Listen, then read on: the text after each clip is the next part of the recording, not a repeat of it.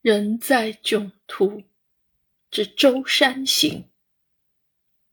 小作者蔡依然，四年级。终于放暑假了，我们一家人打算去舟山旅行。我满怀期待的坐上了车。爸爸预测路上的时间只要三个小时左右。我听完后，兴头又来了。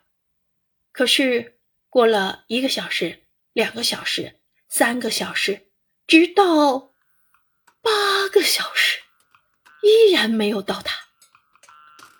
原来这段时间舟山入口的跨海大桥，每辆车都要查验核酸，所以堵车了。哼，我的肚子开始无休止的叫了起来。我便开始找带来的面包干，可是我东找找西找找，就是找不到，只好一路饿着肚子。到了舟山，才吃了些面食。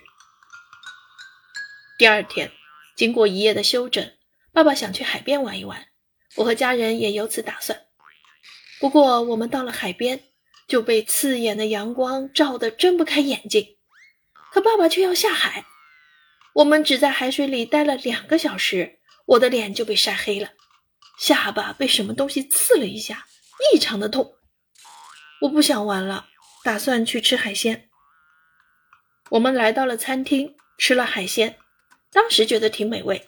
可是回去后，外公又拉又吐，外婆发了烧，爸爸背上满是红疹子，我过敏，妈妈因为脚泡在水里太久，都起泡了。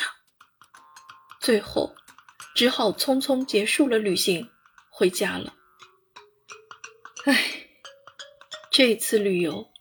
真是人在囧途啊！教师点评：一反旅游作文的常态，小蔡同学的这篇《人在囧途》没有写美景美食，反而是真真实实写遭遇，选取了堵车囧、游海囧、海鲜过敏囧这三个典型场景，写出了旅途的无奈。生活中的意外在所难免。小作者巧妙选择“人在囧途”这个角度，一方面做清晰的事实描述，一方面也梳理了情绪。这样的写作很有意义。